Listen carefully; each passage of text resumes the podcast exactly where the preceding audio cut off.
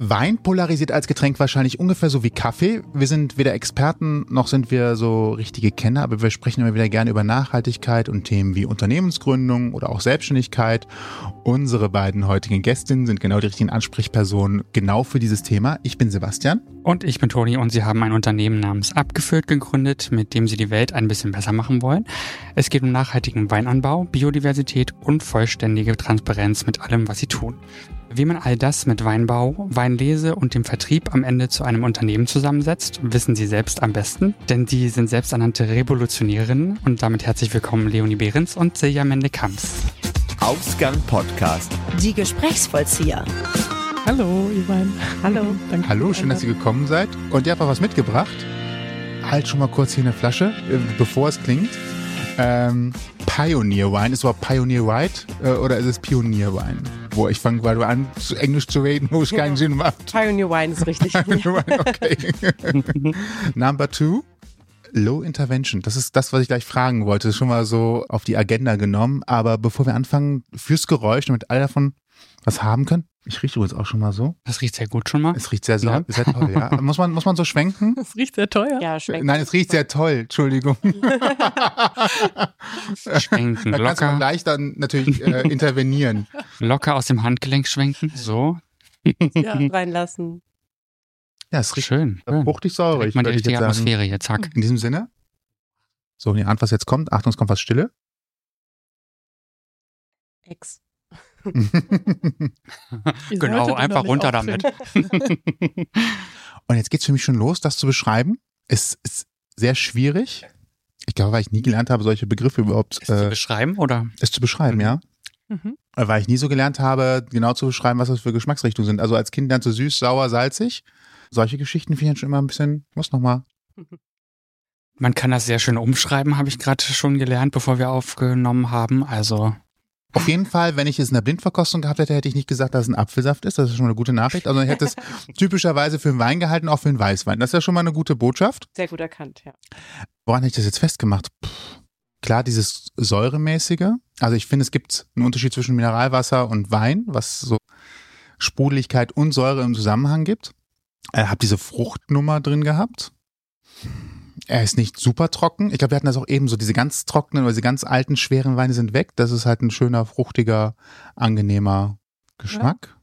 Wir lassen dich jetzt erstmal einfach reden. Ne? Also, ich habe das schon gemerkt. Wir korrigieren jetzt. so. Nee, ihr könnt ja nicht, naja, Es gibt ja kein richtig und falsch. Also, Wie will man Geschmack äh, korrigieren tatsächlich? Das ist ja schwierig. Was hast du denn geschmeckt? Ich habe schon eine gewisse Säure geschmeckt, aber eine angenehme. Ähm, ich würde sie nicht als, für mich vom Gefühl her nicht so als stechend bezeichnen, sondern eher so tatsächlich rund. Also wirklich auch vom, vom Gefühl im Mund her angenehm. Mm, Und ich finde, wenn man jetzt so an den, an den typischen Rotwein, den typischen schweren Rotwein denkt, ist das natürlich jetzt so das relative Gegenteil dazu. Klar, es ist ja auch weiß, aber ich glaube, wenn man so ein bisschen so eine, wenn man mal so einen schweren Rotwein getrunken hat, so ein, der schon fast eine Art, so ein bisschen wie dickflüssig im Mund sich anfühlt, dann ist das auf jeden Fall ein ganz angenehmes Gefühl. So, war das, ja, wie war das so für euch? Würdet ihr irgendwas davon unterschreiben oder?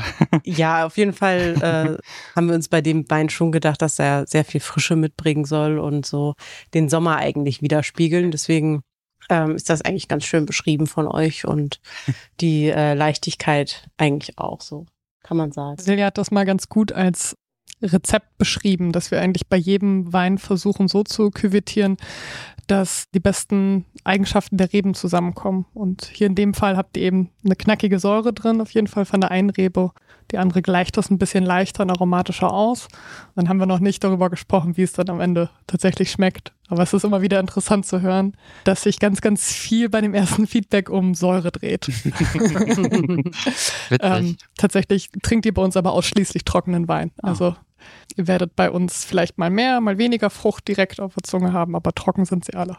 Es gibt ja wirklich welche, die man trinkt und die ziehen einem die Schuhe aus. Ja, es ist immer so ein bisschen das Verhältnis, wie steht die Säure zum Zuckergehalt und so. Aber bei uns kannst du davon ausgehen, dass wir, also bei dem Weißen bist du jetzt bei 1,3 Gramm Restzucker. Das ist halt schon wenig. Also du kannst bis, je nachdem, wie das dann halt zum Säurezuckergehalt ähm, gemessen ist, fast zu, ich glaube, 9 Gramm gehen. Also ist es schon eigentlich ein sehr trockener, aber dadurch, dass wir halt eben mit diesen Rebsorten arbeiten, ähm, wollen wir halt äh, die Frucht trotzdem in den Vor Vordergrund bringen, ohne mit Zucker spielen zu müssen. Was ist denn Low Intervention?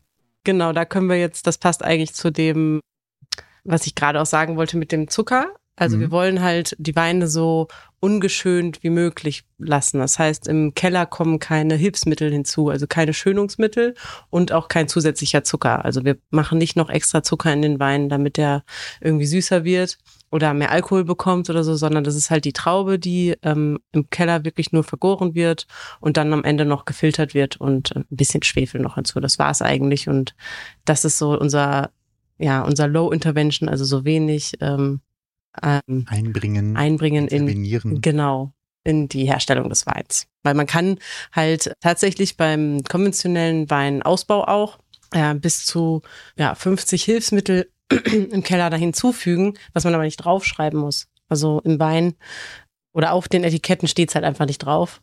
Und äh, ja, wir stehen halt dafür, dass wir halt auch wirklich nur das reinmachen, was auch draufsteht. Ja, oder deutlich mehr, ne? Also, ich wir, glaube. wir stehen für noch mehr, oder was? Nee, also ich glaube, man darf noch deutlich mehr reinpunchen Mhm. im Keller, was vielleicht auch das ganze, die ganze Philosophie noch verkomplettiert ist, allein schon auf dem Weinberg halt wirklich minimalinvasiv unterwegs zu sein. Das, was Silja sagt, das ist, glaube ich, ganz vielen gar nicht bewusst. Also, dass so viel im Keller noch geschönt werden kann. Und ich würde tatsächlich das auch noch erweitern, den Begriff, je nachdem, wie man es jetzt als Winzer, als Winzerin auslegt, zu sagen, dass man halt auch die, den Weinberg als Ökosystem versteht und bestenfalls die, die Rebe Rebe sein lässt, soweit es die Natur erlaubt. Und das ist halt manchmal sehr challenging.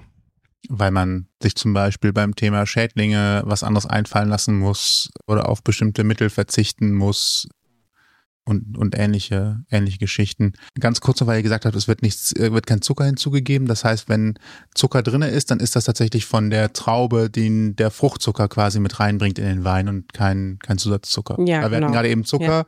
Da ist Ja. natürlich die Frage, ja, woher kommt der denn, wenn er nicht dazu Genau, kommt? das ist das dann der das, was- Fruchtzucker. Genau, was nach der Gärung noch übrig bleibt, sozusagen. Im, ähm, im Wein. Schön ist tatsächlich, dass mittlerweile das auch viele rausschmecken, wenn sie halt irgendwie mit uns direkt im Kontakt sind und dann irgendwie auch einen pappigen äh, Nachgeschmack auf der Zunge wahrnehmen können oder eben auch nicht, wenn er ausbleibt und dann vielleicht auch noch ein zweites, drittes Glas davon trinken können, weil der Zucker jetzt nicht sofort mit dem Alkohol in den Kopf knallt. Ja. Aber schön war es halt, dass du sagst, dass du ihn halt als nicht super trocken empfindest, weil das ist ja auch irgendwie unser Ziel. Also er soll ja trotzdem ähm, Spaß machen zu trinken. Und wir haben auf jeden Fall die Erfahrung halt gemacht, was Leonie jetzt gerade auch sagte, dass ähm, viele Menschen oder einige Menschen ähm, denken, süßen oder lieblichen Wein äh, trinken zu wollen oder dass ihnen der schmeckt, aber sie haben vielleicht einen Vergleich nicht einfach dazu gehabt, dass ein, es auch einen trockenen Wein gibt, der genau diese Frucht mitbringt, die sie vielleicht eigentlich suchen und das immer wieder mit Zucker irgendwie dann, ja, für, ja versuchen äh, herauszufinden. Ne? Zu kompensieren, ja. Ja, also kompensieren. der ist jetzt auch erfrischend. Das ist das, was ihr auch gesagt habt, ja. Wow. Ähm, ohne Weinkünste, aus unserer Seite zumindest schon mal gerade einfach mal acht Minuten über, über Wein gesprochen. Was ich interessant finde, ist euer Etikett. Ich weiß nicht, wie der Fachausdruck wäre. Kuvert? Nein, Etikett ist. Etikett ist in. Ordnung, ja. Weil ihr hier direkt auch schon viele Schlagworte drauf habt. Also natürlich oben drüber, ich beschreibe es einmal ganz kurz. Pioneer Wine Number Two haben wir hier. Ich gucke gerade, wir haben noch eine Flasche hier stehen. Das ist Number One oder Number Three? Number One, aber ähm, Orange, also ein anderer. Ah, das heißt, ihr unterscheidet auch noch innerhalb der Farben die Nummerierung. Genau. Okay, auch gut was gelernt. So schmeckt Zukunft steht drunter.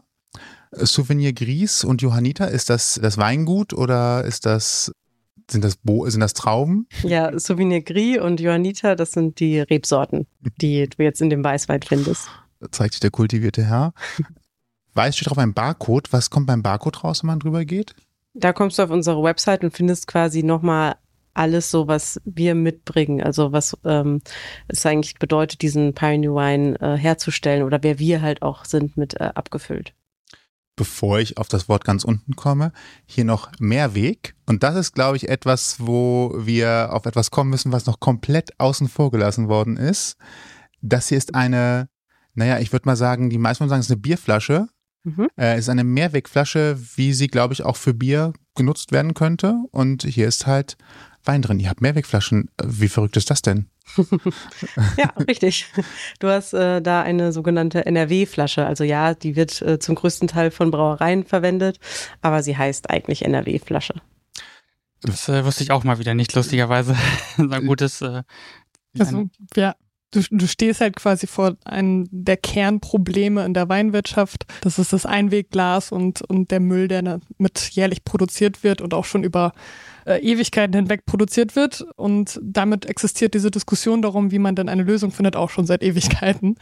Und für uns war das naheliegendste, da anzusetzen, weil ähm, die Mehrwegflasche tatsächlich der größte Hebel ist. Also all das, was wir euch jetzt Schönes über den Weinberg, über Artenvielfalt, über Kellerausbau und Co. erzählen könnten. Haben wir gleich noch drauf? Ja, das, das, das macht halt am Ende des Tages nur einen verhältnismäßig geringen Hebel aus ähm, an Nachhaltigkeit. Aber wenn wir es aus CO2-Sicht beurteilen, dann liegen wir bei mindestens 60 Prozent äh, des Hebels ähm, über die Umstellung auf diese Flasche. Wow. Und weil wir das nicht neu erfinden wollten, dachten wir, schauen wir uns mal an, was die gängigste Poolflasche ist und die habt ihr jetzt in der Hand und ermöglichen damit eben auch lokale Wiederverwendung. Auch wenn es kein Selbstläufer ist, eine Flasche einfach ins Mehrwegsystem zu bringen. Also die Eine Prozesse Flasche, dann ne? ja, müssen, müssen laufen. Ja.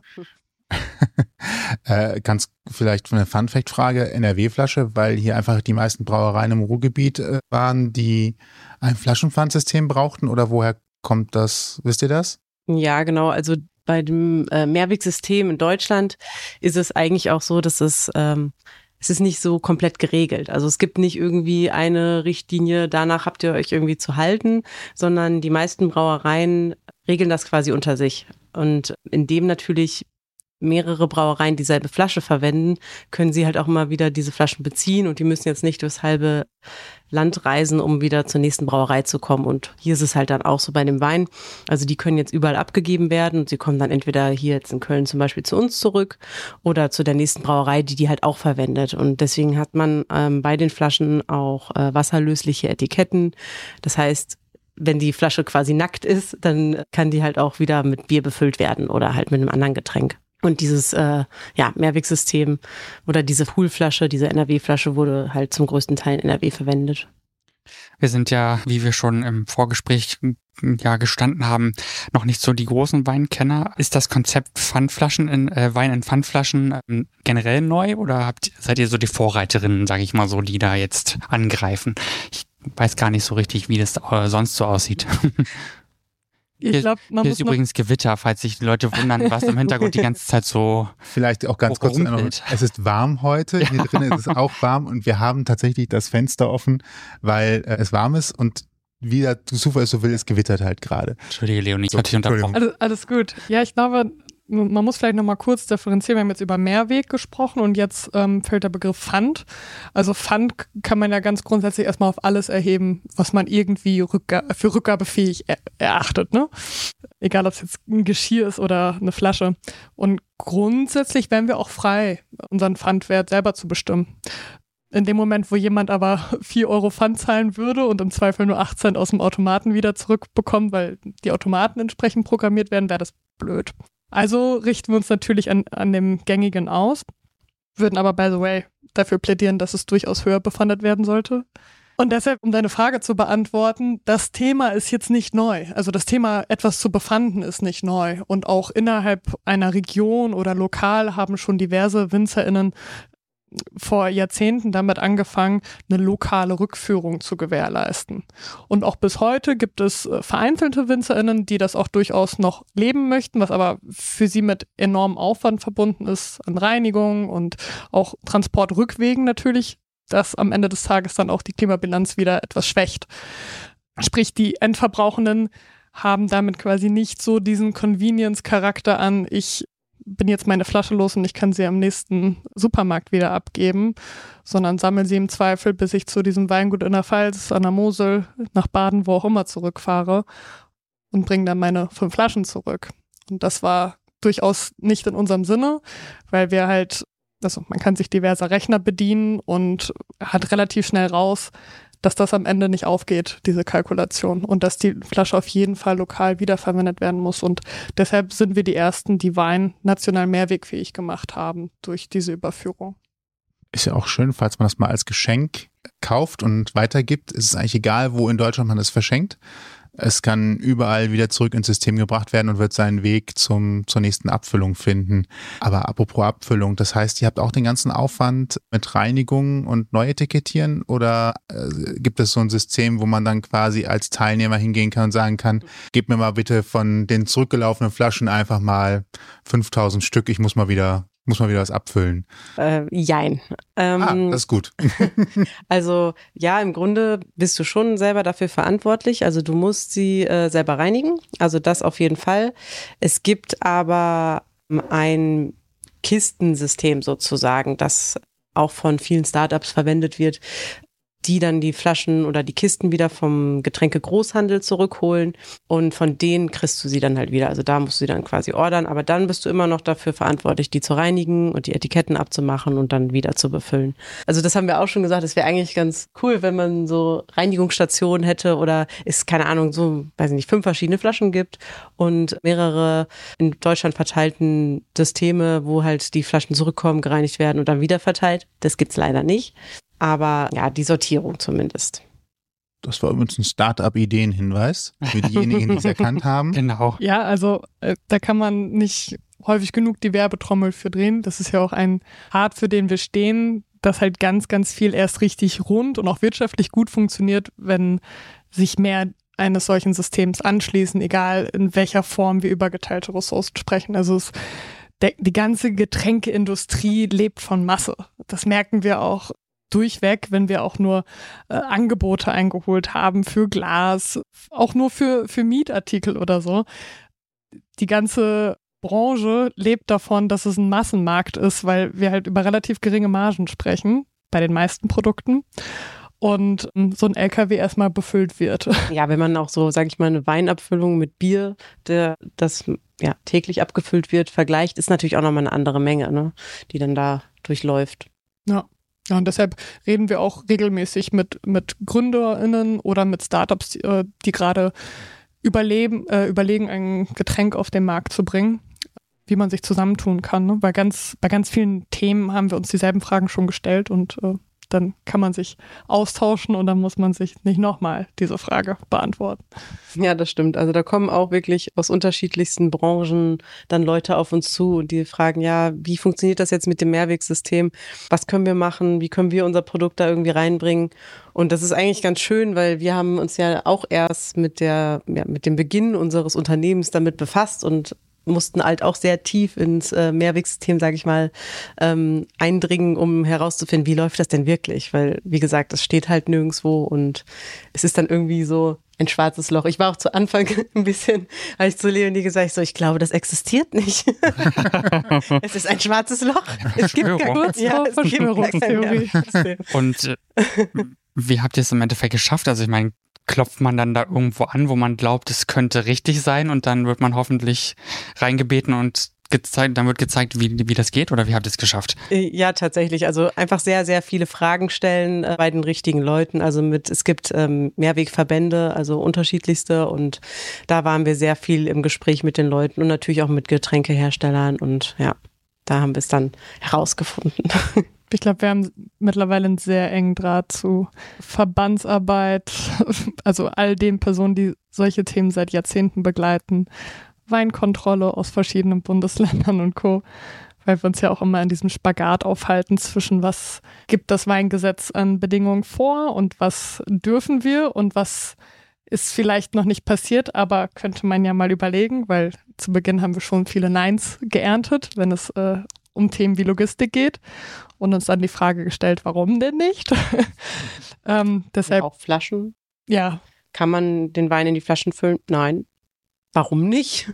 Also wir haben dann auch herausgefunden, okay, dieses Nein stimmte einfach nicht. Aber das muss man ja auch erstmal herausfinden, wenn man jetzt nicht, äh, sage ich mal, aus der Branche erstmal direkt kommt. Was auch die Ursachen dafür sind, ne? was, ja. was Menschen abhält, etwas sehr Sinnvolles zu tun. Wenn man es kennt, dann kann man vielleicht auch Verständnis dafür aufbringen. Die Glasflaschen-Lobby Will's Ja. verhindern. Da kommt doch jemand, sagt, da muss die Maschine ja gereinigt werden, wo ich sage, ja, das wird sie ja hoffentlich auch sonst, ne? Also Ja. ja, so, so, so Standard. Ja, also Wein ist schon ein sensibles Produkt. Also ähm, es sollte jetzt nicht irgendwie verunreinigt werden bei der Herstellung, bei der Getränk Getränkeherstellung oder Abfüllung.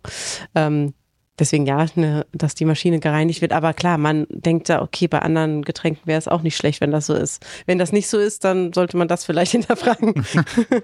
Ja, das ist vielleicht auch ein ganz interessanter Punkt, weil wenn wir nochmal dazu kommen, wie, wie elitär Wein eben ganz häufig gehandhabt wird, ab dem Moment, in dem wir es einschenken und wir uns das Ganze romantisieren, was da auf dem Weinberg passiert, da wird auch ganz viel ausgeblendet, wie dreckig und handwerklich tatsächlich in ganz, ganz vielen Weingütern und auch insbesondere in der Naturweinszene abgefüllt wird. Also müssen wir uns nichts vormachen. Das ist jetzt nicht super clean. Können wir auch auf den Alkohol vertrauen.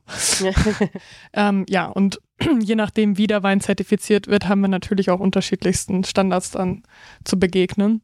Aber äh, das, was du eingangs sagtest, diese, diese Scheingründe, die haben wir halt sehr, sehr häufig mitbekommen. Also warum gibt es kein Mehrwegsystem für Wein? Die häufigste Antwort, die ihr in der Presse finden werdet, ist, es existiert halt keins. Das ist kein Grund, das ist halt einfach eine Ach. Tatsache. Ne? Mhm. Das kann man ja auch dann sagen, okay, das, das ist ja verstanden. Ich nehme mal den unteren, unteren Balken auf. Circular and, jetzt möchte ich noch mal kurz gucken. Na, brauchen wir eine Brille? Ich Biody- meine, nur, nur gut, dass ich sie nicht aufhabe. Ne? Biodynamic. Biodynamic, also biodynamisch.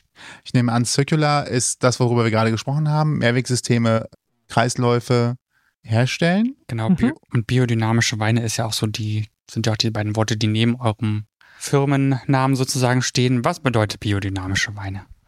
Ja, Silja hat ja gerade schon von einem konventionellen Zweig gesprochen. Wenn wir mal davon ausgehen, dass äh, der, der Großteil des Marktes und auch damit ein von Masse geprägter Markt konventionell ist, dann ist das erstmal eine große Abgrenzung zu dem ökologisch geprägten Markt. Und dann kommt noch eine Sparte, und die ist äh, biodynamisch bewirtschaftet. Und da halten wir uns auf. Aus dem Grund sind wir auch Demeter zertifiziert, was dann schon einen kleineren Anteil ausmacht. Tatsächlich so als Side-Fact, Deutschland ist tatsächlich der weltweit größte Markt für Bio-Wein. Als Verbrauchermarkt, nicht als Erzeugermarkt. Ähm, weil immer noch jede zweite Flasche importiert ist in Deutschland. Das wollen wir natürlich ein bisschen aufbrechen und wieder ähm, Vertrauen schenken, dass man hier auch sehr gut anbauen kann und mittlerweile auch sehr gute Weine erntet. Biodynamie ist selber auch von Kreislaufgedanken geprägt. Also Biodynamie versteht den Weinberg als Ökosystem als Ganzes und überlegt sich auch dabei ganz genau, dass man all das, was man der Natur nimmt, auch wieder zufügen sollte und nicht einfach nur linear nimmt, nimmt, nimmt. Aus dem Grund haben wir auch keine Monokulturen auf dem Weinberg, sondern Mischkulturen, sprich, ihr findet eben auch eine andere Artenvielfalt, als man es vielleicht so im Bild gewohnt ist, von Obstbäumen, Kräutern und anderen Arten geprägt und verzichtet nach diesen Standards eben auch auf, auf chemisch-synthetische Spritzmittel, auf Pestizide, Herbizide jeglicher Art und versucht halt eben nur natürlich diese Reben zu behandeln, was halt unter den veränderten Klimaextremen halt auch wirklich die Challenge ist. Aber Naturwein beziehungsweise biodynamisch geprägte Winzer vertrauen eben auch darauf, dass das der Weg für die Zukunft ist. Und wir pflichten dem bei und möchten eben diesen Gedanken von dem Weinberg auch auf andere Aktivitäten, auf andere Aspekte unseres Tuns übertragen. Deshalb zieht sich der Kreislaufgedanke in ganz, ganz vielen Themen wieder durch. Also wir sind überzeugt davon, dass alles miteinander in Verbindung steht, dass Dinge, die wir irgendwie an Ressourcen, also Wissen, Locations, Güter, Wertgüter teilen können, auch woanders wieder zugefügt werden können und möchten eben den Gedanken der Kreislaufwirtschaft mehr in die Köpfe der UnternehmerInnen bekommen. Kreislauf ganz groß gedacht äh, an der Stelle. Wir haben jetzt öfter auch die, nennen Sie mal, äh, Rebproduzenten, Traubenproduzenten angesprochen, immer gestriffen. Welches Verhältnis habt ihr zu denen? Also es war, es war so ein langer Aufbau. Die Frage ist, welches Verhältnis habt ihr eigentlich zu den Produzenten der Trauben? Also Oder zu jetzt, Weinproduzenten, zu den Winzern, ja. ja. Ähm, ja, auch da ist es halt, oder bei allen unseren Partnerschaften, die wir so pflegen, ähm, es ist ein sehr enges Verhältnis und ähm, ja, schon fast freundschaftlich oder freundschaftlich. Ähm, Uns ist halt wichtig, dass wir wissen, welcher Mensch steht halt auch irgendwie dahinter. Also nicht nur, wie ähm, wird das Unternehmen auch dort geführt, also auch beim Winzer selber, mhm. sondern auch, wer, wer ist diese Person und wie lebt sie und was hat sie für ein Mindset. Und äh, deswegen würde ich schon sagen, dass wir da ein sehr enges Verhältnis pflegen und auch da regelmäßig im Kontakt sind oder auch da hinreisen und äh, dann vor Ort auch ähm, schauen, ja, wie geht's den Menschen, was machen sie und äh, was können wir halt auch irgendwie tun, um quasi ja aus den Peripherien das zu holen oder da zu schauen, wie kann man sie unterstützen. Also ja, unterstützen ist vielleicht das falsche Wort, aber miteinander arbeiten, dass man die Weine, die sie halt so gut herstellen, also gemeinsam dann auch mit uns in die Großstädte bringt. Ja, vielleicht das, das Bewusstsein oder auch die Sichtbarkeit für deren eigenes tolles Erzeugnis ähm, zu fördern. Also ich glaube, wir sind so ein bisschen verlängerter Arm. Wobei ich hier jetzt explizit auch nicht im Plural sprechen würde, weil wir arbeiten mit einem festen Partner Winzer zusammen, auch nicht ohne Grund. So, wir haben mit sehr vielen WinzerInnen Kontakt und fördern den auch regelmäßig, um neuen Austausch und neue Bekanntschaften zu pflegen nur für diese Linie, die wir jetzt auf den Markt gebracht haben, war es uns schon wichtig, da auch eine Verbindlichkeit zu signalisieren und eine Qualität zu liefern, die halt eine gewisse Historie dahinter hat, die eine Tradition hat, auf der wir vertrauen können und die auch mit einer Zertifizierung einhergeht, ähm, auf die wir vertrauen können, weil das tatsächlich nicht bei allen, mit denen wir gesprochen haben, der Fall war. Habt ihr eine Warteliste von Winzern oder habt ihr noch welche, die ihr auf der Liste habt, wo ihr sagt, das könnte vielleicht perspektivisch etwas werden? Oder seid ihr da jetzt einfach eine gute, gute Partnerschaft und also, sagt das jetzt die Zukunft erstmal? Ja, also beides. Wir haben eine sehr gute Partnerschaft und die hat auf jeden Fall auch Zukunft und wir können da nicht nur auf den Winzer zurückgreifen, sondern auf eine ganze Genossenschaft. Also da ist schon, sage ich mal, ein Background. Es kommen aber auch viele Winzerinnen auf uns zu, die natürlich auch fragen, äh, wie sie quasi mitmachen können sozusagen oder ob man da nicht Partnerschaften auch noch aufbauen kann. Und da sind wir auch immer im ähm, Austausch und sprechen mit denen und schauen halt, ob man das gemeinsam machen kann oder wie man sich gegenseitig irgendwie unterstützen kann.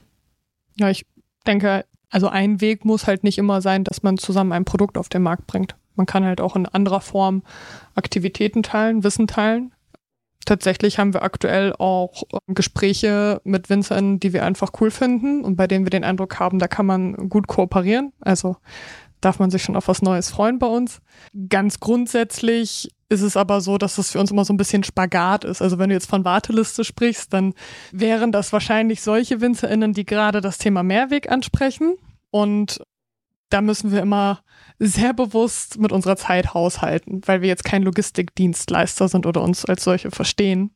Und auch nicht fokussieren, das zu werden. Also man kann allein um das Thema Mehrweg, glaube ich, ein eigenes Unternehmen gründen, um das als Service anzubieten. Tatsächlich gibt es aber Überlegungen, Teile davon mit Dienstleistungscharakter zu übernehmen und auf jeden Fall auch vermittelnd zu agieren an der Stelle, wo ein Winzer sagt, das gehört ja halt einfach nicht zu meinem Kerngeschäft. Habt ihr da einen Tipp, einen Ratschlag oder könnt ihr vielleicht sogar einen Teil dieser Wertschöpfung übernehmen? Und da sind wir auf jeden Fall immer offen für das Gespräch, weil wir absolut verstehen können, dass der Winzer, die Winzerin sich am Ende des Tages auf ihr Handwerk konzentrieren sollte. Ja, da auch wieder das Thema Ressourcen teilen. Ne? Also zu schauen, dass man eben nicht alles nur alleine macht und alleine irgendwie die Geräte verwendet oder wie auch immer, sondern halt schaut, wie kann man die gemeinschaftlich nutzen. Naja, ich sehe schon, ihr habt so links und rechts noch zwei, drei Themen, die ihr ausheben könnt, wenn ihr wollt. ja. ja. Wir haben nämlich noch die allerwichtigste Frage, äh, das heißt allerwichtigste, das klingt jetzt wieder so mhm. groß, aber eine sehr wichtige Frage, die sich eigentlich stellt. Wir haben sehr viel über das Produkt gesprochen, über euch auch, in Teilen, kommt auch noch mehr, aber die naheliegende Frage ist eigentlich, äh, wie seid ihr auf den Wein gekommen? Ist der Wein zu euch gekommen oder ihr zum Most frequent question. Natürlich. Silja und ich sind, glaube ich, beides Menschen, die sehr nah sind im Austausch.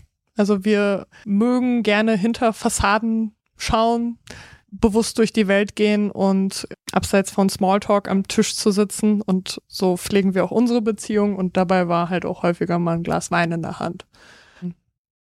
Und während man das so tut und so die, sich die philosophischen Fragen dieses Lebens stellt, haben wir uns eben dann auch beim Schwenken des Weins die Frage gestellt, wie der denn da eigentlich reinkommt. Weil es schon ein Genussmittel ist, äh, was wir sehr schätzen und am Ende des Tages einfach auch ein landwirtschaftliches Erzeugnis ist.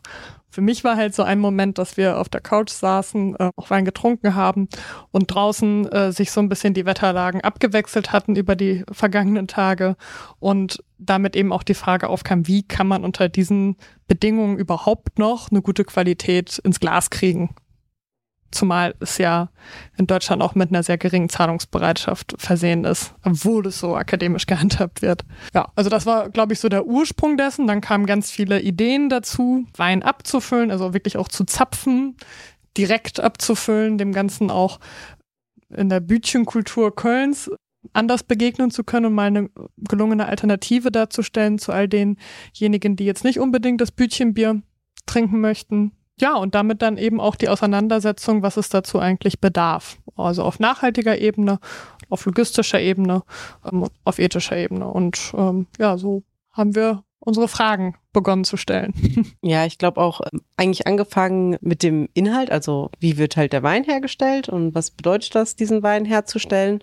Und äh, das, was Leonie auch gerade sagte, dann mit diesem Abfüllen, haben wir dann auch halt die Gedanken gehabt, okay, wie können wir da auch so innerhalb der Stadt irgendwie so ein Mehrwegsystem schaffen, dass die Leute mit Flaschen dahin kommen, wir die abfüllen können. Und dann sind wir eigentlich im Grunde dann halt zu einem ja überregional greifenden Mehrwegsystem gekommen, weil wir gesagt haben, okay, es macht eigentlich schon mehr Sinn, wenn man dann schaut, dass man die halt auch wirklich überall abgeben kann, als dann immer wieder zu uns zurückkommen zu müssen. Ja, und dann kam der Part halt auch noch dazu. Ihr habt sehr viele Herausforderungen gerade genannt, ethisch, wie ist es angebaut und so weiter. Da macht man sich ja am Anfang, also am Anfang macht man so einen Plan, sagt, das wollen wir alles erreichen. Und dann kommt man in so ein Tun und merkt halt, puh, gab es für euch irgendwann mal so einen Moment, wo ihr gesagt habt, ja, vielleicht können wir das eine Ziel doch von der Liste streichen, weil es klingt gerade so ein bisschen nach, mhm. das ist überhaupt nicht realistisch, das zu erreichen? Oder ist vielleicht sogar eins von der Liste gefallen, was man heute nicht sieht? Ähm, das kann ich jetzt gerade so gar nicht sagen, vielleicht Leonie gleich, aber was ich auf jeden Fall finde, dass wir nicht stehen geblieben sind. Also selbst wenn dann so ein Hindernis in den Weg uns gelegt wurde oder gekommen ist, haben wir gesagt, so nee, dafür muss es doch eine Lösung geben. Und wir haben halt in den meisten Fällen so lange gesucht, bis wir diese Lösung einfach für das Problem, was dann aufgetaucht ist, gefunden haben. Ja, durchaus. Also ich glaube, Stagnation ist etwas, was wir beide nicht gut ertragen können. ähm, deshalb, wenn also Problem ist allenfalls eine Herausforderung und wenn sich danach herausstellen sollte, es ergibt wenig Sinn, dieses Ziel weiter zu verfolgen, dann formulieren wir nicht immer das Ziel um, damit es passt, aber dann schlagen wir im Zweifel auch rechtzeitig eine andere Richtung ein. So kann man das vielleicht umschreiben, ähm, weil man ja auch über die Suche klüger darüber wird, was abbildbar ist. Mhm. Und selbstverständlich ist unser Tag auch endlich. Und am Ende müssen wir dann schauen, was, wie wir das Beste aus unserer Zeit rausholen. Und ich denke, durchaus waren da einige Punkte. Auf jeden Fall habe ich mich an einigen Tagen ertappt und auch Silja dann gebeten, dass wir in den Austausch kommen. Dazu, wo wir gerade depriorisieren. Also oder streichen müssen, weil man sich ja im Laufe dieser, dieses Weges auch immer wieder neu die Frage stellen muss, wer sind wir, wofür stehen wir? Und da geben uns unsere Werte, glaube ich, sehr gute, wie soll ich sagen, Leitplanken. Ja. Ähm, das, das hilft uns bei kurzfristiger Entscheidungsfindung total, weil man sich dann sofort beantworten kann, worauf es einzahlt. Aber manchmal geht es ja auch um Mehrjahreszielsetzungen. Und es macht halt für uns in einem ja, Zwei-Frauen-Betrieb einen großen Unterschied, ob wir einen Tag in Vertrieb investieren oder ob wir einen Tag zu zweit auf einem Event vor Menschen stehen, weil unsere Zeit ganz unterschiedlich genutzt ist gerade. Insofern, ja, da gilt es schon, sich immer wieder die Frage zu stellen, worauf zahlen wir ein? Wir kennen ja jetzt, würde ich sagen, so aus unserem Bild von Weinernte und Wein irgendwie in Flaschen bringen ja eigentlich immer nur so die Bilder von Menschen stehen auf oder laufen über Weinberge, ernten Wein dann vielleicht auch und irgendwann landet er in einem Fass in einem Weinkeller und da kann man dann vielleicht eine Probe machen oder man kauft ihn dort oder wie auch immer. Aber wie viel Aufwand steckt wirklich hinter eurer Arbeit? Also ihr habt schon ein bisschen was genannt, aber wie, wie viel Aufwand steckt wirklich drin und, und wie viel Commitment braucht es eigentlich, um euer Unternehmen sozusagen jetzt da zu haben, wo ihr es jetzt habt und auch weiterzubringen? Ja, ich glaube, das sind zwei Parts, die wir dann quasi beantworten müssten. Also, wenn du über Weinberg sprichst, dann ist das ja quasi das, das Handwerk, wo wir am meisten während dieser super kurzen Erntezeit ausgeklammert sind. Natürlich begleiten wir so eine Ernte gerne, nur die ErntehelferInnen, die leisten die, die tatsächliche Arbeit. Das ist über diese gesamte Zeit. Und wo wir vorhin konventionell ökologisch biodünn angeschnitten haben, bewegen wir uns halt in einem Segment, das handgelesen ist. Das ist halt also tatsächlich an eine Person gebunden und das macht einen großen Unterschied, weil der klassische Weinbau eben auch von Vollerntern geprägt ist, die entsprechend einmal alles runterreißen, was ihnen da so vor die Nase kommt. Und du bei einer Handlese natürlich in einem sehr begrenzten Zeitfenster, in dem geerntet wird, viel mehr Männer und Frauen auf dem Berg brauchst, die tatsächlich manuelle Arbeit leisten. Nicht ohne Grund haben solche Weine eben auch fünf bis achtfach höhere Entstehungskosten ähm, im Basissegment. Und jetzt befinden wir uns eher so im ja, Mittel- bis Premium-Segment, je nachdem, über welche Erträge wir sprechen. Und das bedarf dann nochmal mehr Aufwand, um eine gute Qualität rauszuholen. Insofern ist da ganz, ganz viel handwerkliche Arbeit hinter und auch Wissen. Punkt. Erst einmal. Und der andere Part ist natürlich das, womit wir unsere Groß unseren Großteil der Zeit verbringen. Das hat vermittelnden, vernetzenden Charakter. Wir machen auch Bildungsarbeit, also versuchen auch schon mit Studentinnen in Kontakt zu treten zum Thema nachhaltige Produktentwicklung oder dergleichen. Und natürlich müssen wir auch selber unsere Marke aufbauen und vertreiben. Das Gute ist, unsere Agentur ist Silja, die Grafikdesign gelernt hat. Trotzdem brauchen wir natürlich den Austausch dazu, was da am Ende sich wiederfinden soll. Und wir betreiben unseren eigenen Online-Shop und wir vertreiben unsere Weine selber B2B und B2C. Das ist am Ende das, was unser Kerngeschäft ist und worüber wir am Ende des Tages auch überleben müssten. Und das ist jetzt schwer zu bemessen, wie viel Aufwand das ist. Ich würde sagen, genug. Selbst und ständig sagt man ja, ja. auch so schön. Ne? Können wir noch mal ganz kurz erklären, was B2B und B2C ist für die Personen, die das vielleicht mal gehört haben, aber nicht wissen, ja. was damit so anzufangen? Ja, also B2C, klassisches endverbrauchenden Geschäft, also diejenigen, die dann auch direkt bei uns die Weine beziehen und genießen können, macht bei uns so circa 40 Prozent aus. Das sind solche, die über den Online-Shop zu uns reinkommen oder direkt vor uns stehen, wenn wir eventbasiert arbeiten. Und 60 Prozent bilden wir B2B, sprich über PartnerInnen ab, die querbeet aus Handel, Institutionen und Querbranchen daherkommen. Sehr gut. Gut, das haben wir. Ja, ja? wir sollen. Mein Wort, dein Wort. Und in diesem Spiel geht es darum, dass wir ein Wort in den Raum werfen und ihr einfach assoziativ sagt, was euch dazu einfällt. Das kann ein Wort sein, ein Satz, eine Geschichte, ein Märchen. Und vielleicht nur der Hinweis, wir haben nicht un begrenzt Zeit. Ähm, aber für Geschichten und Stories haben wir auf jeden Fall ein offenes Ohr an dieser Stelle. Das drei Stunden angekündigt, also ich meine. Ja, da haben wir. Ja, ja aber es sind nur noch zwei Stunden noch 30 übrig. Ne? Ja. Ich kann kurze Sätze, ja. Wörter. Ein ja, ihr dürft gerne Geschichten, ihr dürft gerne Geschichten erzählen. Ich wollte nur sagen, sagen Achtung, hm. äh, eben war ich noch bei Unendlich, mit Unendlich wird es langsam schwierig. Und damit kommen wir zum ersten Wort und das kommt heute von Toni. Wow, Korken ist das erste Wort. Wie kommst du denn da drauf jetzt? Hm. Ich weiß es nicht.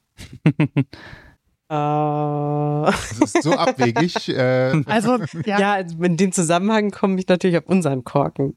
Also wir verwenden halt Kronkorken bei unseren NRW-Flaschen, die wir eben schon angesprochen haben.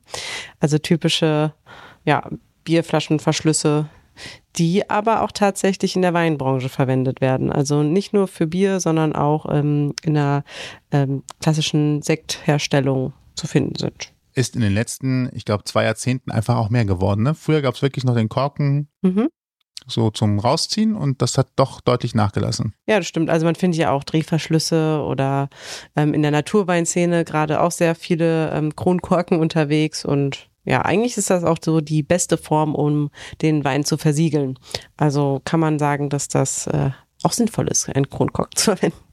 Warum ist das die beste, äh, die beste, die beste Variante? Weil er äh, komplett dicht ist? Oder? Ja, genau. Also da passiert halt einfach dann nichts. Also es kommt nichts mehr aus dem Wein raus, aus der Flasche raus.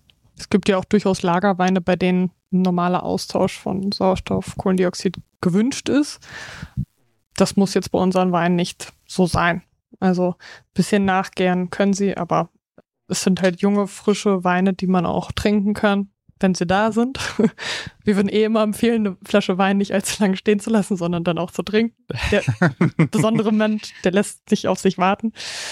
Gibt viele Ähm. besondere Momente. Witzigerweise ist es halt tatsächlich häufig so, dass uns Leute entweder über die Flasche oder über den Kronkorken ansprechen. Beispielsweise, warum hat die denn einen Kronkorken? Und dann würden wir natürlich sagen, so, ja, weil es eine Mehrwegflasche ist. Ach so, es ist eine Mehrwegflasche. Ähm, und die emotional geführten Diskussionen, die wir um Korken und auch dieses Plöppen des Rausziehens vom Korken äh, führen, die haben wir tatsächlich eher in der älteren Altersklasse. All die anderen, also für die ist es einfach kein Thema. Machen die jetzt nun mal so auf.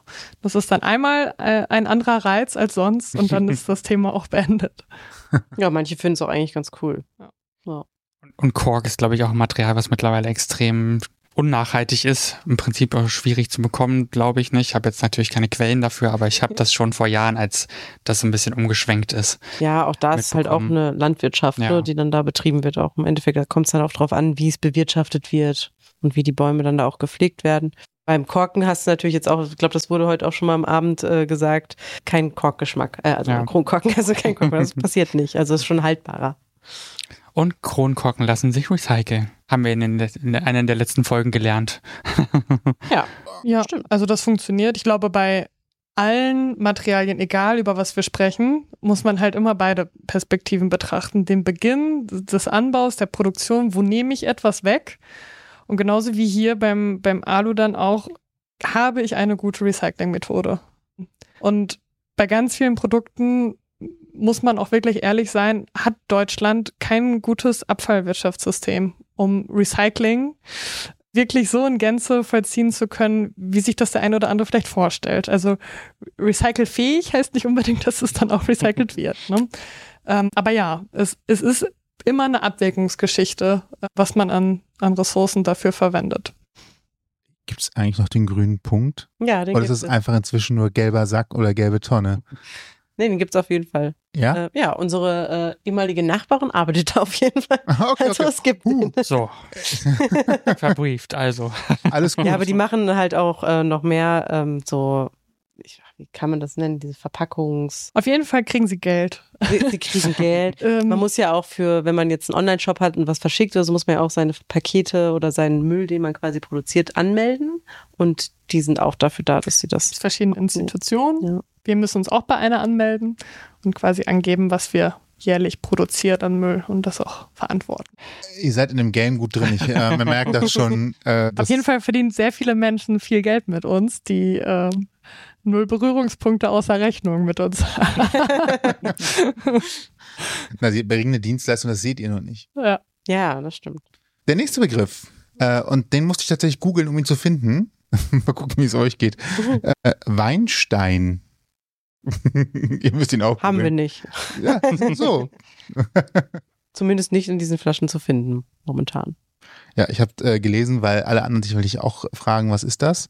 Natürliche geschmacksneutrale Kristalle, die sich in der Flasche absetzen können. Ja. So, das ist, Habe äh, ich auf jeden Fall noch keinen gefunden. ist ja auch nichts Schlechtes. Ich Also, glaube, ganz grundsätzlich kann man damit auch eine Lanze brechen für all das, was man auch in der Naturweinszene findet, an Ablagerungen.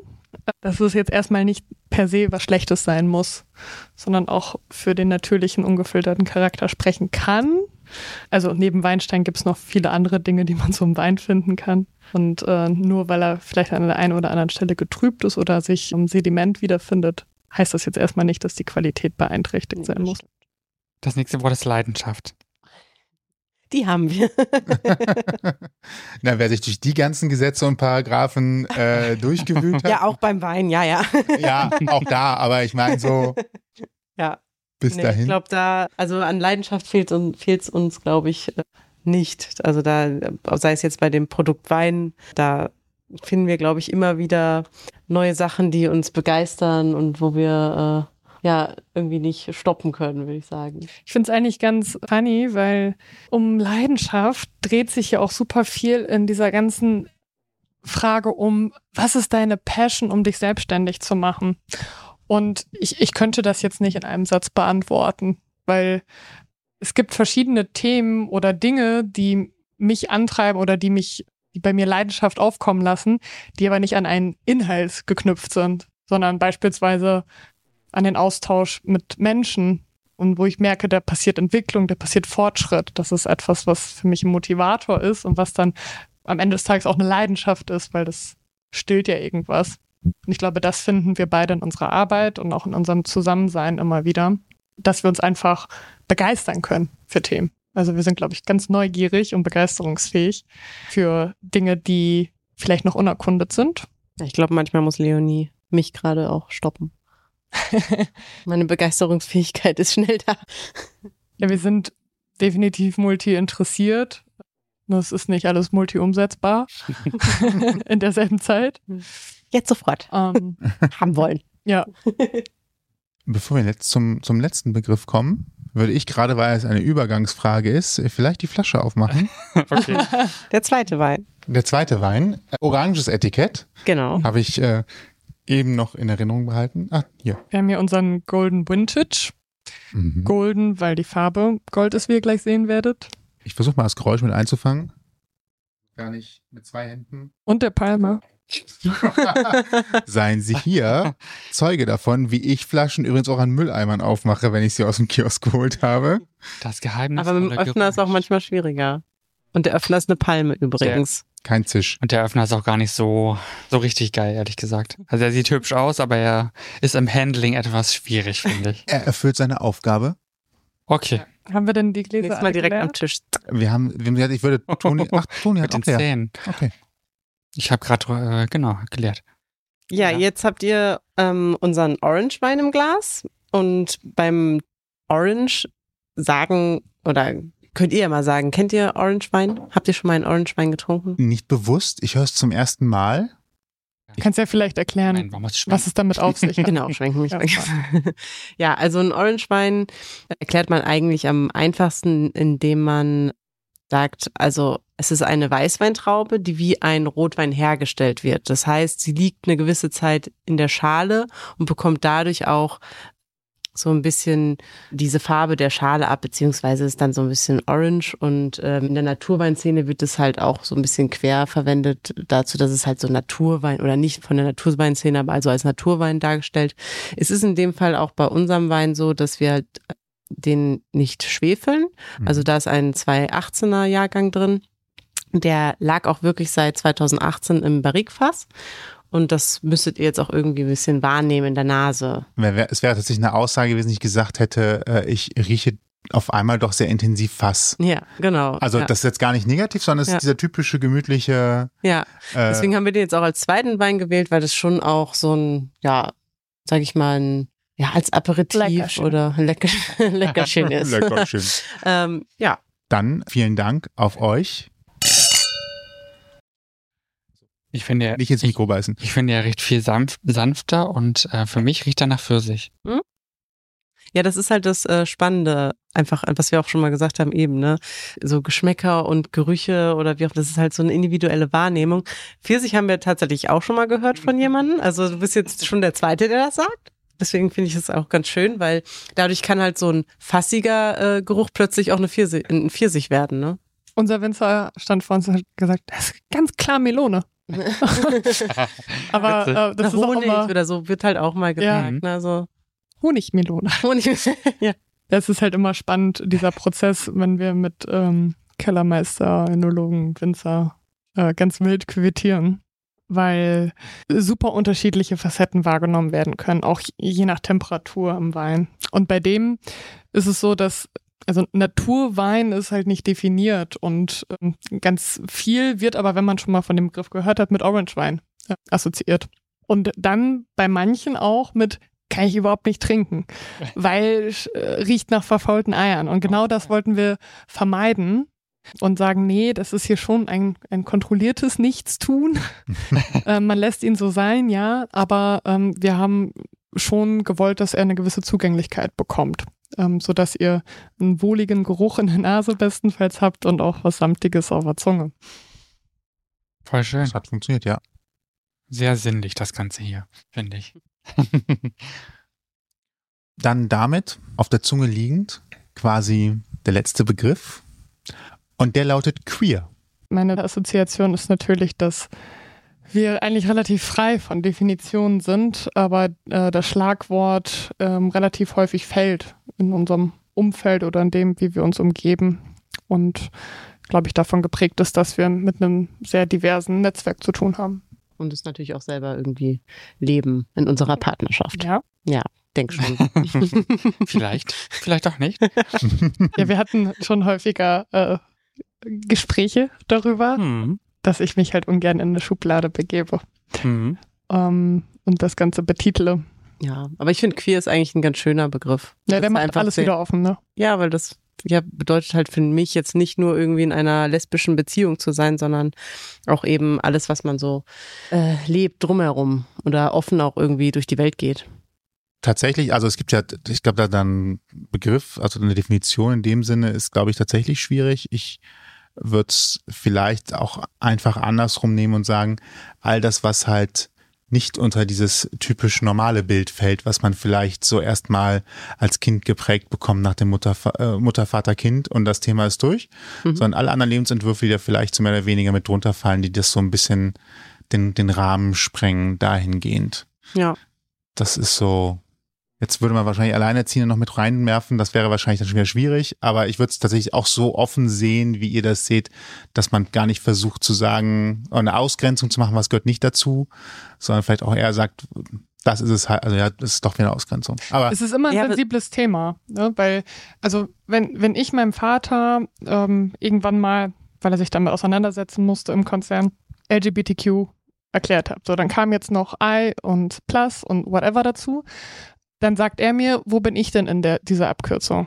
Und dann sage ich ihm, ja nirgendwo, weil dich gibt es ja schon immer. Und solange es halt Gruppierungen bedarf, die sich zusammenschließen, um für mehr Sichtbarkeit zu sorgen, hast du, beziehungsweise du als Repräsentant deiner Gruppe, offenbar in den letzten äh, Jahrzehnten, Jahrhunderten zu viel Raum eingenommen. Das hat aber nichts mit dir als Person zu tun.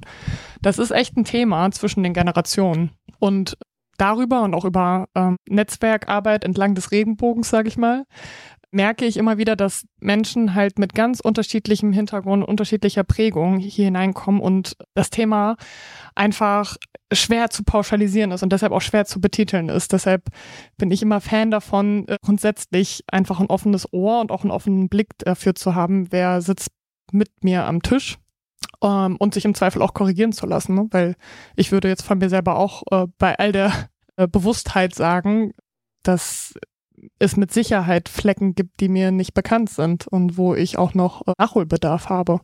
Ja, ich, ich finde auch irgendwie dieses, dieser Begriff queer zeigt halt eben diese, was ich gerade schon sagte, diese Offenheit eigentlich.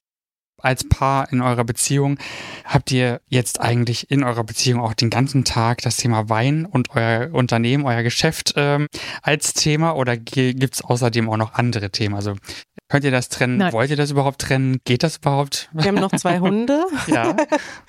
Das ist auch ein Thema. Nein, also wir können das, ähm, naja, trennen kann man es, glaube ich, nicht so, weil egal, wo man dann irgendwie ist oder was einen irgendwie umgibt, wir sind so was, äh, wir, wir essen auch super gerne, also das ist halt auch eine Leidenschaft von uns. Deswegen begleitet uns dann natürlich auch wieder mal ein Glas Wein. Nicht jeden Tag, aber es äh, kommt dann schon halt eher mal vor. Ähm, oder halt allgemein so, ähm, ja, genießen wir sehr gerne. Deswegen begleitet uns das dann schon. Aber es gibt äh, viele Themen, die auch noch bei uns Raum einnehmen. Ja, zum Glück. Also es gab, es gab schon Zeiten, bei denen ich äh, mir auch, also wo ich ernsthaft etwas besorgt darum war, nicht, dass wir nicht auch genug andere Themen haben, aber weil es natürlich auch sehr einnehmend ist, wenn man gleichzeitig noch einer anderen Beschäftigung nachgeht und die Zeit, die man gemeinsam hat, halt wirklich ein Privileg ist und wir einfach unglaublich viele Abstimmungsbedarfe haben. Also es geht nicht nur um Wein, aber um das ganze Geschäft drumherum und da sind auch durchaus mal Gedanken kurz vorm Einschlafen gewesen, wo wir dann auch beide sehr gleich sind. Äh, da haben wir äh, sehr viele Gemeinsamkeiten, was das sofortige Ausspeichern von Themen angeht.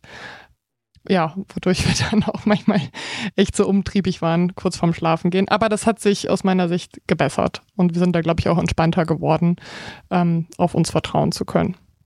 Wir haben ja schon gerade eigentlich gesagt, wir wollen jetzt keine großen Schubladen aufmachen, aber doch, die Frage drängt sich dennoch auf. Ihr seid ein Paar, ihr seid Unternehmerinnen, Gründerinnen, Frauen offensichtlich. Ähm, haben das bei allen Menschen, die äh, mit eurem Business zu tun haben, im weitesten Sinne gut an? Oder gab es auch mal die, naja, ich sag mal so klassischen Situationen mit vor allem männlich gelesenen Personen, männlich Cis-Männern, sage ich jetzt mal so, die euch erklären wollten, wie das alles eigentlich funktioniert? Mhm. also, ich würde behaupten, wir haben beide ein gutes Selbstvertrauen in das, was wir tun. Und das kommt, glaube ich, auch nicht von ungefähr. Also, wir haben beide in männerdominierten und branchenübergreifenden äh, Segmenten gearbeitet. Ich war schon ganz, ganz häufig in der Situation, in der ich mir äh, in einem Meeting, wo äh, zehn Männer saßen, nicht die Frage gestellt habe, ob ich da die einzige äh, Frau drin bin. Man könnte jetzt viel darüber sprechen, woher das kommt in meiner Prägung, dass ich mir diese Frage nicht stelle, weil ich weiß, dass das durchaus äh, keine Selbstverständlichkeit ist und da auch im Austausch mit anderen Frauen war. Ähm, bei uns ist es so, dass die Winzerbranche als solche auch sehr männerdominiert ist. Die begegnen uns natürlich jetzt nicht jeden Tag, aber in dem Moment, wo man quasi wieder in dieses elitäre Spektrum reinguckt, und das ist eigentlich immer, wenn es um sensorische Aspekte geht, da hatten wir vereinzelte Situationen auf Events, wo dann Kategorie 50 plus die typische Phrasendrescherei macht, wie der Wein zu schmecken hat. Das kann man aber relativ schnell entwaffnen. Also ich glaube, wir sind sehr konsistent darin, einfach bei uns und bei dem zu bleiben, was wir können und äh, was wir wissen. Und das merkt unser Gegenüber auch. Deshalb würde ich jetzt erstmal sagen, dass wir da wenig Konfrontationspunkte haben. Also mir fällt jetzt nichts ein, was in irgendeiner Form für mich kritisch war als Frau, ne, wenn ich das aus Frauenperspektive betrachte. Ja, ich, das kann ich eigentlich so unterstreichen. Allerdings muss man auch sagen, was wir auch immer wieder feststellen, wir umgeben uns auch in unserer Bubble. Also wenn wir natürlich aus unsere aus unserer Bubble treten, dann kommen natürlich so Alltagssituationen. Also das hat da nicht unbedingt was mit unserem Unternehmen zu tun, sondern dann eher im Privaten, wenn du dann halt dich nicht mit diesen Menschen, die dich sonst so umgeben, die alle toll sind und dein, dein Mindset irgendwie haben, dann passieren natürlich auch äh, so Alltagssituationen.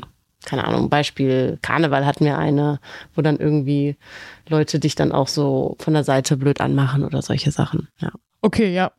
Das, also das, das passiert. Also aber dann Diskriminierung auf, aufgrund deiner sexuellen Orientierung. Ja, genau. ja. ja. Aber das hat halt dann nichts mit dem Unternehmen zu tun. Ich hätte jetzt tatsächlich, wo eben die Geschichte erzählt hat, mit man kann Wein nicht in Flaschen abfüllen, auch eher, und da bin ich vielleicht auch vorgeprägt, einen Mann gesehen, der diese Aussage trifft und nicht zwangsläufig eine Frau. Ja, man muss halt dazu sagen, dass wir, ähm, auch wenn dieses, dieser Begriff wahrscheinlich nicht allen gefallen wird, aber die alten Institutionen in der Weinszene sind halt Herrenvereine. Und also ich nenne jetzt keine Beispiele, weil ich denen auch allen was Gutes abgewinnen kann und nicht möchte, dass sich jetzt irgendjemand persönlich angegriffen fühlt, aber natürlich ist auch das Männer geprägt gewesen. Und dann steht vielleicht eher ein Mann vor uns als eine Frau. Das ist auch in der Winzerinnenbranche äh, ein totales Thema für die Frauen, da ein Familienunternehmen zu übernehmen, weil in den allermeisten Fällen ist das ja generationenübergreifend geführt worden und eine Frage, die sich dann neu aufwirft, gebe ich das dann jetzt mal meiner Tochter anstatt meines Sohns? Und da hat ein totaler Generationenwechsel stattgefunden, zum Glück. Personen, die Dinge anders machen möchten und auch in Frage stellen. Und ich denke immer, ein, ein guter Weg, da eine Entwicklung stattfinden zu lassen, ist nicht dagegen zu sprechen, sondern einfach konsistent in dem zu bleiben, was man tut und dann andere Skeptiker aussterben zu lassen ne? oder solche, die mitgehen, zu, zu Multiplikatoren zu machen. Kann man so einen Kasten einfach online bei euch bestellen? Also wenn du den jetzt bestellst, dann bringe ich dir den persönlich vorbei. Ah, aber das Also wenn du ihn jetzt sofort bestellst. jetzt, ich habe mein äh, Kartenlesgerät dabei. Nein, aber ja, kannst du Muss theoretisch machen. also okay, man kann bei euch online bestellen. Also wenn jetzt ja. auch mal jemand in, äh, etwas weiter weg in Essen ja. sagt, äh, Bier ist out, Bier ist out, äh, Wein ist in. Ja. Ähm, kann man euch tatsächlich auch den Kasten Hört man wieder die Kölner Mentalität, ne? Also Essen ist schon weit weg. ich verlasse meine ich Stadt. Wollte mal, ist tatsächlich echt so. Das Klischee bestätigt sich auch immer wieder, ja. ich, ich, wollte einfach nur mal nicht wieder München oder Berlin bringen, weil das echt ausgelutscht ist. Und Man darf Das nicht stimmt. vergessen, das Ruhrgebiet äh, geht immer so ein bisschen unter, obwohl da einfach mal sieben, also roundabout fünf bis sieben Millionen Leute in einem Ballungsraum leben. Ja, ich habe sehr lange in Dortmund gewohnt. So. So und Also, ne, hat, Bin dann aber nach Köln gezogen. ja, okay. Äh, ist trotzdem sind auch trotzdem schöne Städte. Also Auch Ihr habt einen Online-Shop. Menschen. so. äh, ja, auch das. Äh, auch viele verschiedene Menschen. Ihr seid ja auch Mitglied beim German LGBTQI Plus Business Chamber. Mhm. Da fehlt das ey, wenn ich das gerade Ja, das richtig ist wirklich gesehen ein sehr habe. langer Begriff. Habe heute nur noch mal geschrieben. Ist euch queere Sichtbarkeit im Geschäftsumfeld auch wichtig? Wollt ihr zeigen, es geht? Wollt ihr vielleicht auch zeigen, wir in der Konstellation können sowas schaffen, Sichtbarkeit herstellen? Warum seid ihr da? Ja, also die GTLBC, können wir es auch abkürzen, ähm, steht für diverse Lieferketten. Und wenn wir sagen, wir zahlen auf diverse Wertschöpfung ein, war es uns von Beginn an auch sehr wichtig, ein Signal in Richtung Großunternehmen zu setzen. Und genau das macht diese äh, Vereinigung. Sprich, es wird Großunternehmen ermöglicht, auch wenn sie es vielleicht sonst könnten, aber in der Sichtbarkeit besser ermöglicht, mit Unternehmen wie unserem zusammenarbeiten, zusammenzuarbeiten. Also grundsätzlich mit Unternehmen aus dem KMU-Segment zusammenzuarbeiten, die in irgendeiner Form einer unterrepräsentierten, marginalisierten Gruppe angehören, auch wenn beide Begriffe Äh, Warum ich nur die Hand gehoben habe, bevor wir zu weit weglaufen, KMU kenne ich auch. Ich fürchte nur ganz viele nicht. Das Also- sind kleine und mittelständische Unternehmen. Mhm. Ja. Äh, Das ist eine typische Abkürzung, aber es geht also darum, es sind keine Konzerne, Ja. es sind einfach so und klein und mittelständisch, Mittelständler sind, können auch 400 Mitarbeiter haben und zählen aber noch als Mhm. Mittelstand. Einfach, dass man mal so ein Gefühl dafür kriegt, wovon redet man da eigentlich, äh, wenn Absolut, man, wenn ja. man sowas sagt. Genau. Also durchaus größer als wir. Und warum ist uns Noch. das wichtig? ähm, also ich habe selber viel Konzernerfahrung und bin überzeugt davon, dass wir mehr Verantwortung in Großunternehmen bringen müssen, wenn es um Ethik, Diversität in Gänze, aber eben auch um, um die Erreichung von Nachhaltigkeitszielen geht. Und das allererste, was man dann so machen sollte, wäre eigentlich, solche Ziele auch strukturell zu verankern in der Personalabteilung, in der Geschäftsführung und Anreizsysteme dafür zu schaffen, dem nachzukommen. Und das habe ich ganz häufig nicht erlebt. Ähm, so blieb dann ein Thema wie Diversität ganz häufig Ehrenamt. Und das ist schade, weil es schlummern ganz, ganz viel Ideen, Innovation und Engagement in kleinen mittelständischen Unternehmen. Und ich glaube nicht, dass Konzerne nicht auch von Menschen getrieben werden, die ähnliche Absichten oder Werte mitbringen. Also da sind ganz, ganz viele kluge Köpfe. Nur manchmal werden dann auf strategischer Ebene ja profitorientierte Ziele vorgezogen. Und um diesen Unternehmen auch eine Möglichkeit zu eröffnen, näher an andere Organisationen zu rücken, die sich eben für solche Ziele einsetzen, gibt es diese Kammer. Und was heißt das dann ganz konkret? Ich als äh, Audi möchte für mein nächstes Catering Weine beziehen und das möchte ich am liebsten von einem Unternehmen, bei dem ich sage, das soll auf die X Werte einzahlen. Also finde ich abgefüllt in einer Lieferantenliste und kann den direkten Draht herstellen, die ich vielleicht sonst nicht finden würde, weil allein die Unternehmensprozesse eine ganz ausgewählte Liste an Lieferanten haben, die dann entsprechend auch wieder eine gewisse Größe haben. Ne? Ja, und das lässt eben diesen, diese Verbindung zu. Und abseits davon findet auch dort wieder Wissensvermittlung in Großunternehmen statt. Und vielleicht noch einen Satz dazu zu ergänzen, das ist nicht nur in der Umsetzungsebene ein cooler Weg, sondern es zahlt auch direkt darauf ein, dass wir halt nicht möchten, dass immer diese Geschichte fortgeschrieben wird von ihr Endverbrauchenden seid in der Verantwortung, Nachhaltigkeitszielen nachzukommen, indem ihr jetzt ein veganes Shampoo benutzt. Sondern nein, ihr Großunternehmen seid in der Verantwortung, Produkte herzustellen, die diesem Konsum begegnen können oder Dinge anders zu denken, sodass der Konsum im Zweifel relativiert wird. Das ist die Kernmessage dahinter. Weiter Weg. Ja. Gerade bei Konzernen, wo sich Entscheidungen auf viele Schultern verteilen und äh, im Zweifelsfall ganz oben der CEO so weit weg ist und sagt, das muss irgendwo anders passieren und irgendwo anders sagt, ja, es muss erstmal vorne oben jemand sagen, dass wir das machen sollen, dann gucken wir mal, ob wir das tun. Das ist ja, Ja. immer so ein, so ein, wer ist denn jetzt hier eigentlich der Verantwortliche für dieses Thema? Ja, ja, voll. Also da, deswegen ist es ja auch so wichtig, dass man, oder ist es leider noch so wichtig, dass man eben solche ja, Strukturen da reinsetzt. Ne? Also die, das funktioniert halt einfach von alleine noch nicht. Also es muss von außen oftmals noch irgendwie was äh, hinzugefügt werden, damit es halt innen drin dann Veränderungen gibt. Wir hatten das eben schon mal kurz in eine andere Richtung. Vielleicht jetzt mal ein positiver Dreh. Habt ihr auch das Gefühl, dass sich aber auch vieles in eine positive Richtung bewegt, was das angeht? Also man ist noch lange nicht am Ziel, aber dass da was aufbricht und sich Dinge verändern in eine Sichtbarkeit, in eine gewisse Art von zumindest Bewusstsein darüber, dass man etwas tun muss und tun kann und dass diese Schritte auch gegangen werden, wenn auch nur vereinzelt, aber es ist gefühlt so, dass es ein bisschen Bewegung in die Geschichte gekommen ist. Ja, also ich denke da auf jeden Fall an verschiedene Bereiche, in denen Bewegung passiert. Der naheliegendste ist natürlich die Weinbranche selber, die wir auch ganz polarisierend angefasst haben.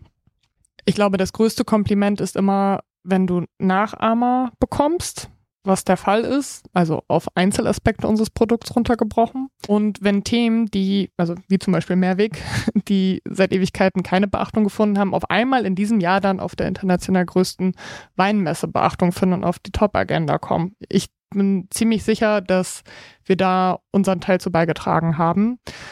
Auch wenn wir versuchen, uns immer wieder aus dieser Bubble rauszuziehen und von außen drauf zu schauen. Aber man, also die Winzerbubble in Deutschland ist jetzt auch nicht hiesig.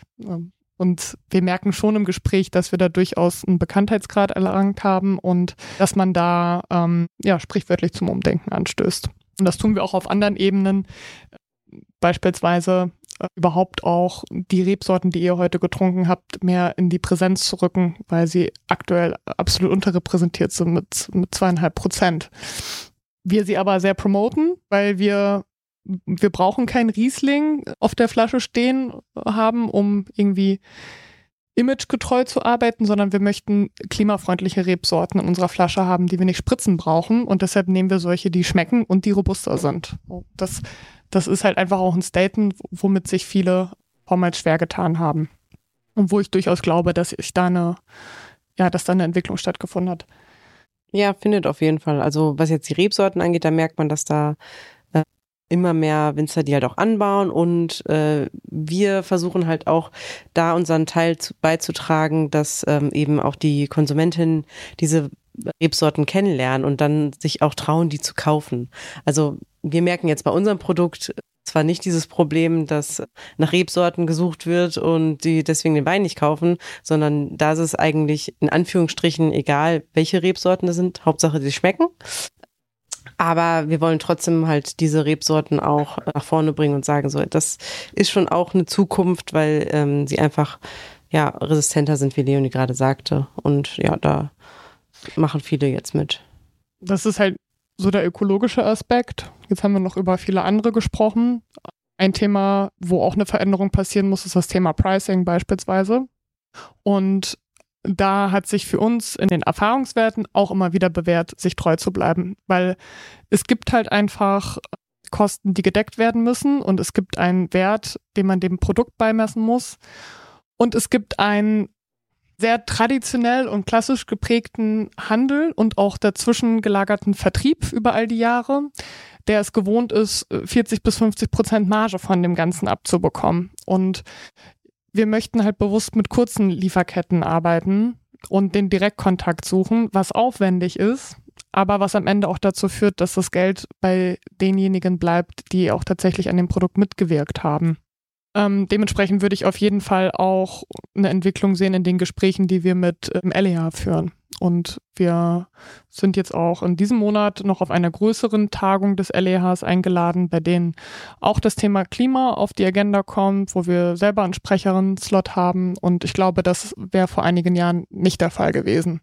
Da wird sich ansonsten in der eigenen Bubble aufgehalten und hier wird Nachhaltigkeit, glaube ich, mittlerweile auch nicht nur als Trend verstanden, sondern wirklich auch als Wirtschaftsfaktor, um zu überleben. Und das ist gut. Und wenn unser Produkt dadurch in die Regale findet, ist das für uns umso besser. Und das eine oder andere Gespräch, bei dem wir vormals bewusst abgelehnt haben, ein Angebot, was nicht tragfähig gewesen wäre, anzunehmen. Ja, daraus hat sich dann häufig noch ein zweites oder drittes Gespräch ergeben. Und das hat es aus meiner Sicht definitiv nur, weil wir uns treu geblieben sind. weil man gemerkt hat, mit welcher Qualität dieses Gespräch und auch das Produkt dann einhergeht.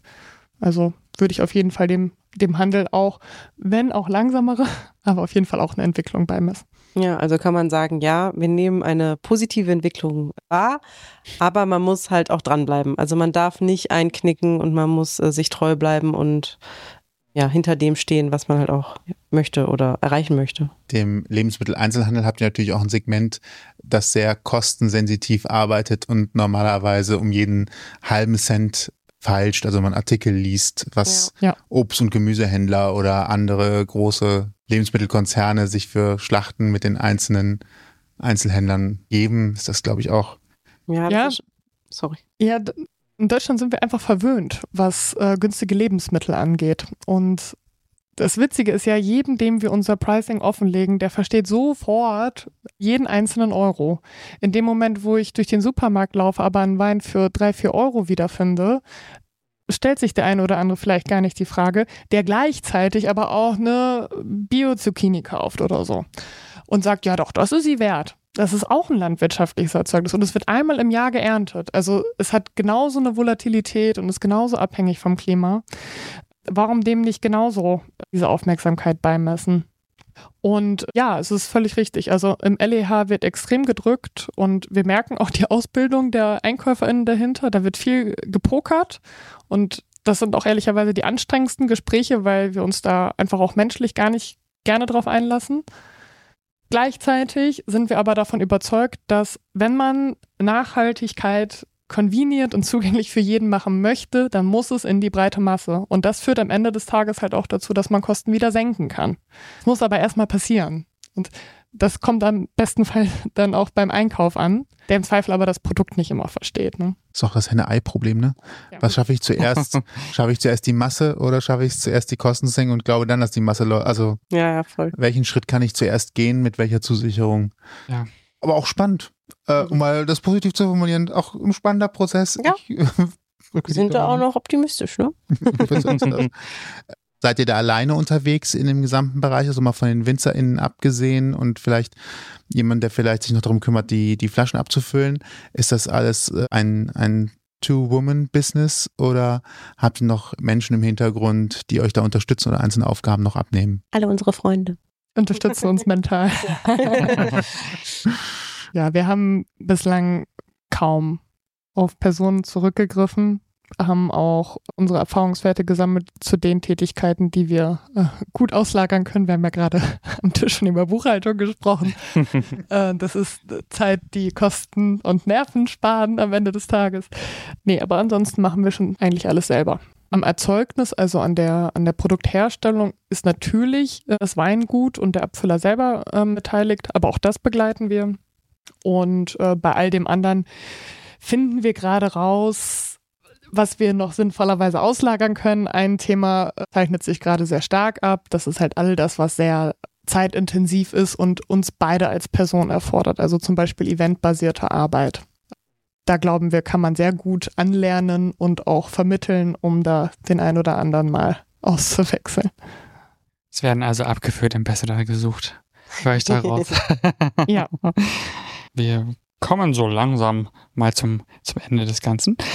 Und genau, aber vorher, bevor wir enden, gibt es noch eine letzte Frage. Ihr schöpft ja jetzt schon aus sehr vielen Erfahrungen, wie wir in der letzten Stunde so gehört haben. Äh, welche Tipps würdet ihr Menschen geben, die vor allen Dingen mit Nachhaltigkeitsfaktor auch aus so Gründen möchten, äh, die da Ideen für haben?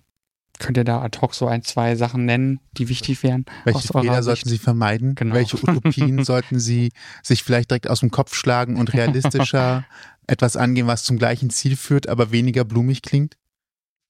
Also in unseren ähm, Impact Sessions, Werbung, Werbung, da gibt's ähm, auch einen Part, in dem wir sagen, wir machen jetzt mal kurz Schluss mit Bullshit. Und das sind all die Phrasen wie äh, Nachhaltigkeit findet sich in unserer DNA und so.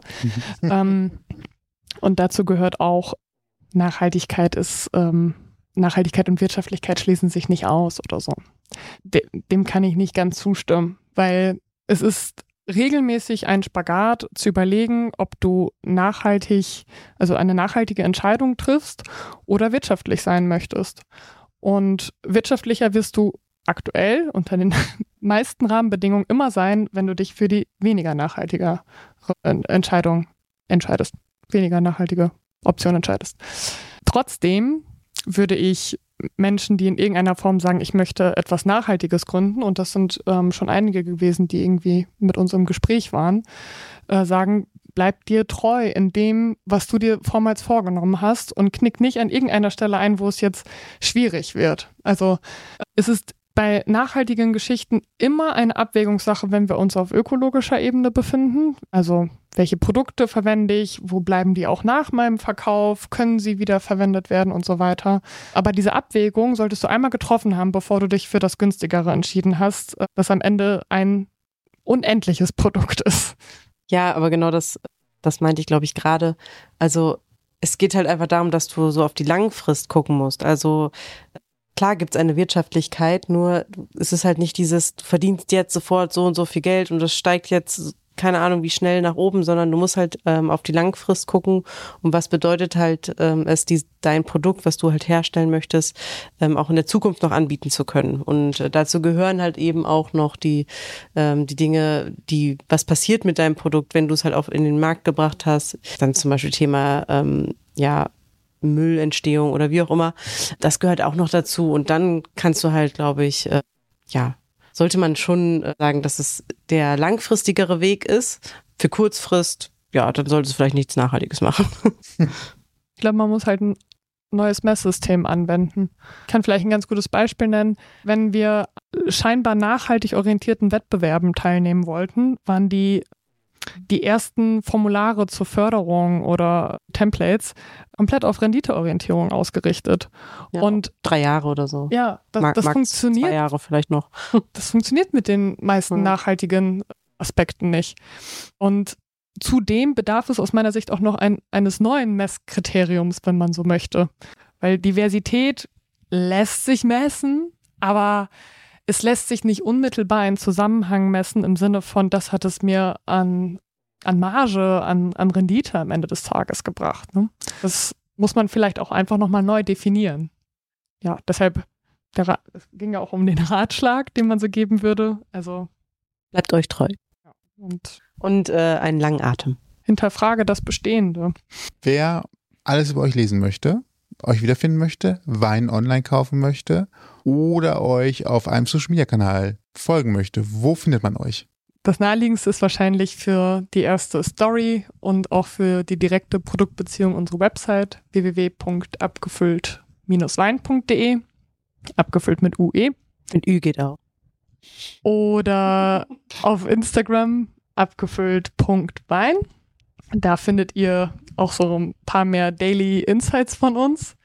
Wir versuchen dem Kanal gerecht zu werden, stellen auch unsere PartnerInnen vor und zeigen so ein bisschen von unserem Netzwerk und dem, was uns bewegt. Das war nämlich zuletzt gefragt. Also versuchen wir uns mehr nackig zu machen. ähm, keine Angst, nicht körperlich. Und ansonsten findet man uns im, auf Geschäftsebene auch auf LinkedIn, da ein bisschen reduzierter, aber da versuchen wir auch nochmal äh, mehr Sichtbarkeit für das zu erzeugen, worüber wir vorhin gesprochen haben, im Thema ähm, diverse Wertschöpfung. Wer unseren Pioneer Letter abonniert, den findet ihr auch auf der Website. Der ist auf jeden Fall über die aktuellsten Events des nächsten Monats up to date über das, was geschah, über das, was gerade so in Mache ist und kann auch an unseren Entscheidungen teilhaben. Ja, und bald gibt es vielleicht noch einen weiteren Kanal. Mal schauen. Ähm, vielleicht möchten wir auch noch ein bisschen mehr unsere auditive Zielgruppe bespielen. Sagt Bescheid, wir verlinken alles. Genau. Nämlich alle Links, die ihr gerade genannt habt und vielleicht das, was auch noch kommt, auf dem Blogpost zur Sendung auf ausgangpodcast.de. Richtig, genau. Und da gibt's auch Anspieltipps für euch. Also die gibt's ja sowieso auch hier. Und zwar Passend zu Wein geht es in unserem Interview mit Nick Schenker um Cocktails. Vielleicht kennt ihr den schon aus First Dates, First Dates Hotel in Folge 68 der Gesprächsvollzieher, also schon ein bisschen weiter länger her, haben wir mit ihm über Cocktails gesprochen, ein bisschen Cocktailschule gemacht und viele andere Sachen, die ihn so dahin gebracht haben. Und in Folge 52 könnt ihr nochmal hören, wie die liebe Sabine, mittlerweile eine gute Freundin von uns, dazu gekommen ist, Brötchenbügel herzustellen. Brötchenbügel sind, ja, Stoffbeutel, in die man Brötchen oder auch Brote mittlerweile packen kann. Sie kommt nämlich aus der Modebranche, ist eigentlich Damenschneiderin geworden und hat dann den Weg über Umstandsmode zu den Brötchenbeuteln gefunden und wie das passiert ist, könnt ihr eben dort auch nachhören. Und falls euch diese Folge gefallen hat und ihr mehr hören wollt, dann findet ihr uns bei allen bekannten Streamingdiensten und überall, wo es Podcasts gibt. Wir freuen uns über eine 5-Sterne-Bewertung, zum Beispiel bei Spotify. Dort könnt ihr auch neuerdings direkt ein Feedback geben, Fragen stellen oder was auch immer euch einfällt. Genau, und dort könnt ihr uns auch kostenlos abonnieren. Dann seht ihr die neueste Folge immer gleich in eurem Feed. Und wenn ihr eure Geschichte erzählen möchtet, dann schreibt uns doch einfach über äh, mail.ausgangpodcast.de. Wie eben gehört, gibt es alle Infos zu dieser Folge, auch die Verlinkungen bei uns im Blogpost zur Sendung auf ausgangpodcast.de. Richtig, und zu guter Letzt bleibt uns nur noch zu sagen, ich bin Toni. Und ich bin Sebastian. Und herzlich willkommen, äh, herzlich willkommen, genau. Herzlichen Dank, Silja und Leonie, für eure Zeit und dass ihr euch auch so lange Zeit für uns genommen habt in eurer turbulenten Phase gerade. Dankeschön. Danke euch. Herzlichen Dank für die Einladung. Ich habe ja ein bisschen gehofft, dass wir den Regen wegtalken für euren Heimweg. Es hat nicht ganz geklappt. Ja, jetzt müssen wir mit dem Rad. Müssen wir hier schlafen. Die Couch Könnt hier hat 2,40 Meter mal 2,20 glaube ich. Also von daher, davon soll es nicht scheitern. Genau. Und euch, wo ihr gerade seid und was immer ihr gerade macht, gute Fahrt, viel Spaß beim Bügeln, Abtrocknen oder was auch immer. Bis zum nächsten Mal. Ciao. Bis dann. Ciao, ciao. Tschüss. Ihr habt Themenvorschläge, möchtet zu Gast sein oder habt Feedback, meldet euch per Facebook, Twitter, Instagram oder E-Mail bei uns. Alle Möglichkeiten und Adressen findet ihr auf ausgangpodcast.de.